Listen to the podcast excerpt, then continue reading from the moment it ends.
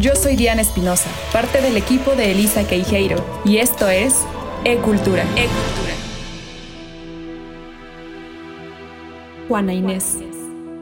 Así se llamaba la niña que no corría por los campos de las haciendas de Nepantla y Panoaya, sino que se encerraba en la biblioteca de su abuelo, cómplice de su saber, y pasaba muy buenos ratos leyendo poesía y antiguas historias. Desde los jardines de las haciendas, la joven Juana veía la imponente silueta del Popocatépetl y el Iztaccíhuatl. Los volcanes fueron sus compañeros en estos primeros años de aprendizaje y de enamoramiento por las letras. Grandeza.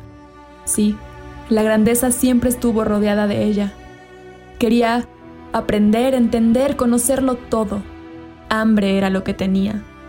De conocimiento, de expansión. de expansión. Su alma grande no cabía en cosas pequeñas ni comunes como aprender cosas de niñas según la época, o soñar solo con casarse. Así, la pequeña Juana Inés se colaba en el cuarto donde su hermana mayor, María, estudiaba con una maestra. En ese entonces, las niñas aprendían con señoras que eran conocidas como las amigas. Y Juana, en su ansia de saber, le pidió a su madre que la dejara estudiar junto con su hermana. Dicen por ahí que Juana Inés aprendió a leer a los tres años. Pero, ¿y a escribir también? No, a mí me parece que escribía desde antes.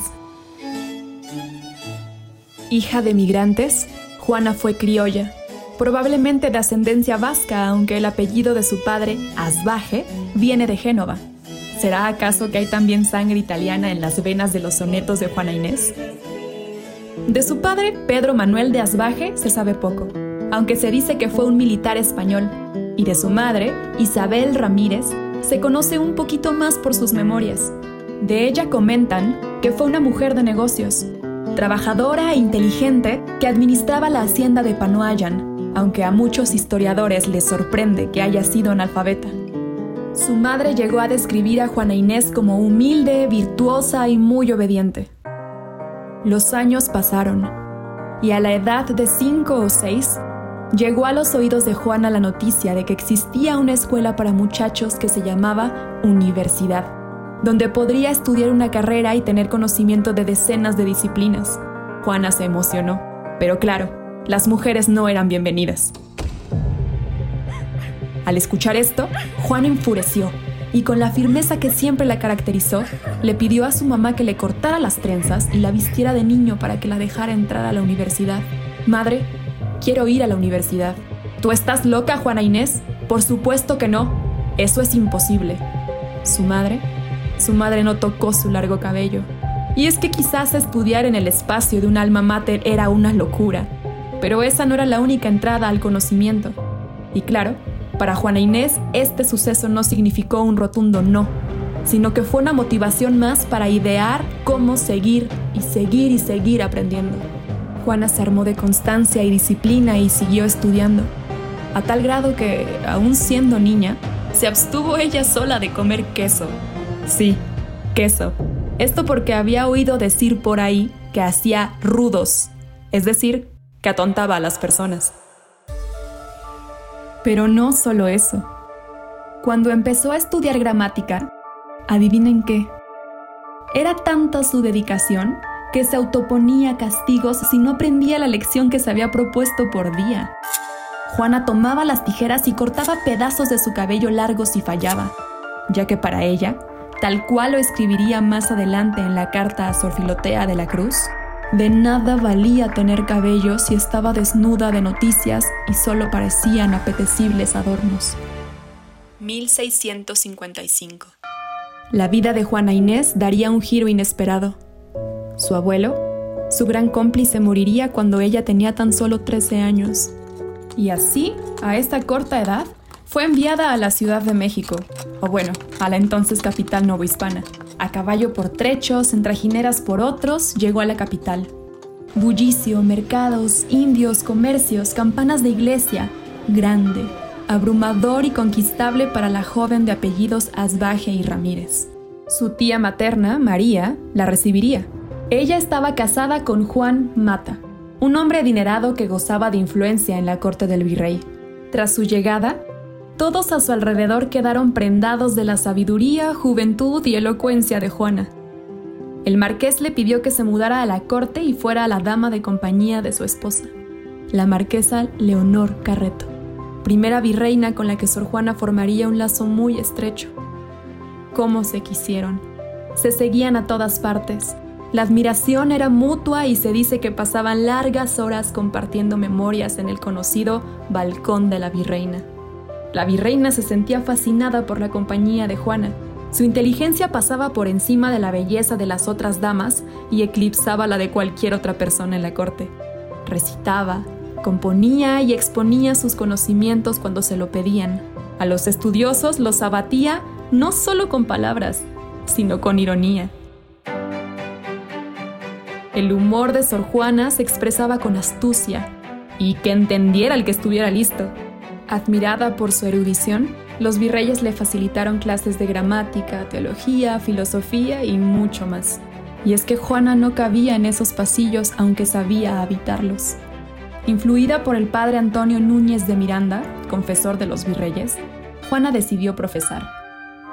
Le parecía que era lo menos desproporcionado y lo más decente que podía elegir, pues la idea de casarse y la típica historia con el príncipe y el final feliz nunca estuvo en sus planes. La vida conventual le iba a asegurar no tener ocupación obligatoria que embarazase la libertad de mi estudio, ni rumor de comunidad que impidiese el sosegado silencio de mis libros.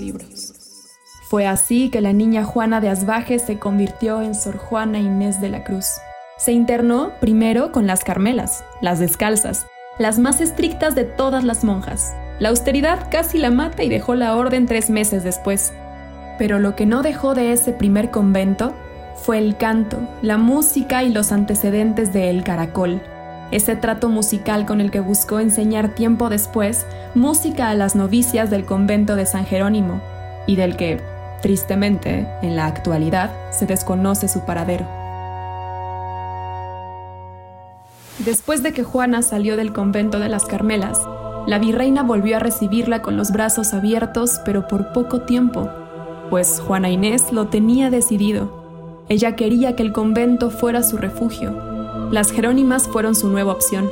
Era una opción más libre y serena, donde los votos y las responsabilidades convivían con ayuda y casi lujo, sirvientas, libros, música y buena comida.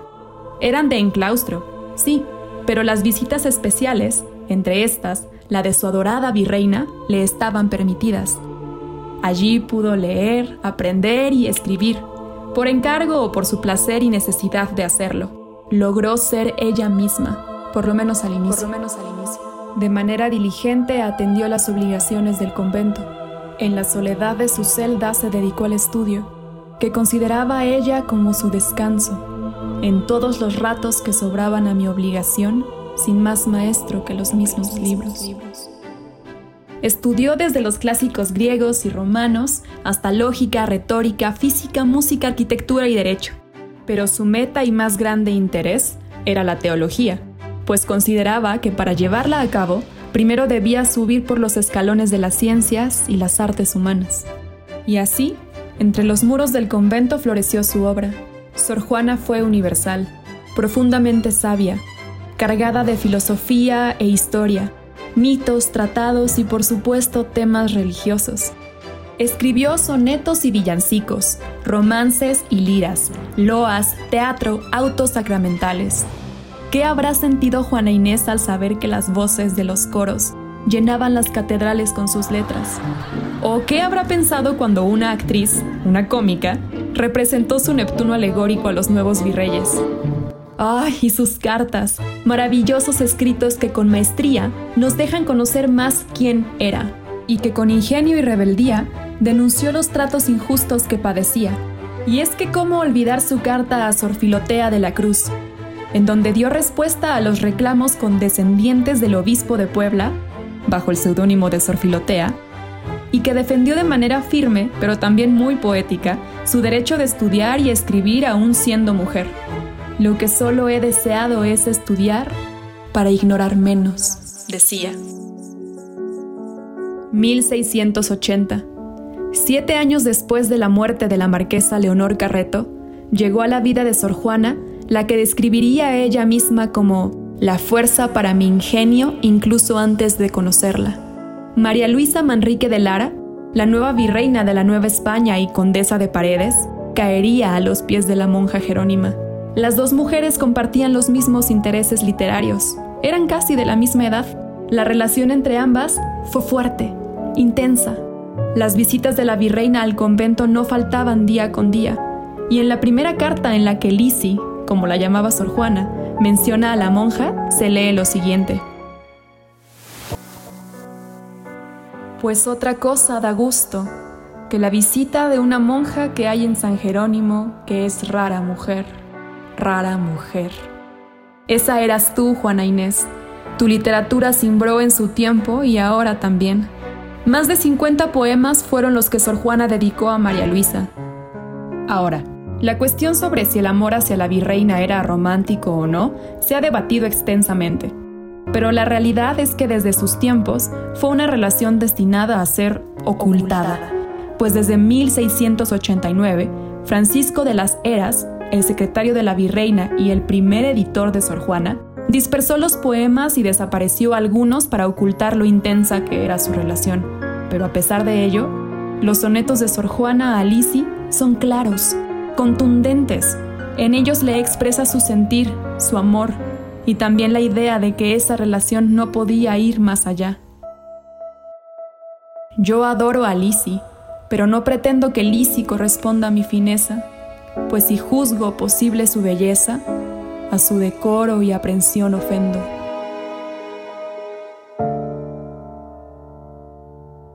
La obra de Sor Juana habla de la capacidad del ser humano de pensar. Logró lo imposible en su época. Defendió con sus letras y fortaleza los derechos de las mujeres. Nombró a las grandes que estuvieron antes que ella en la ciencia y en el arte, mujeres que sobresalieron, y también a mujeres que fueron contemporáneas a ella. Y así, de una manera inteligente, pudo distinguir y hacer notar, sin llegar a la horca, la situación subordinada de la mujer en la cultura hegemónica, masculina y sí, digamos patriarcal.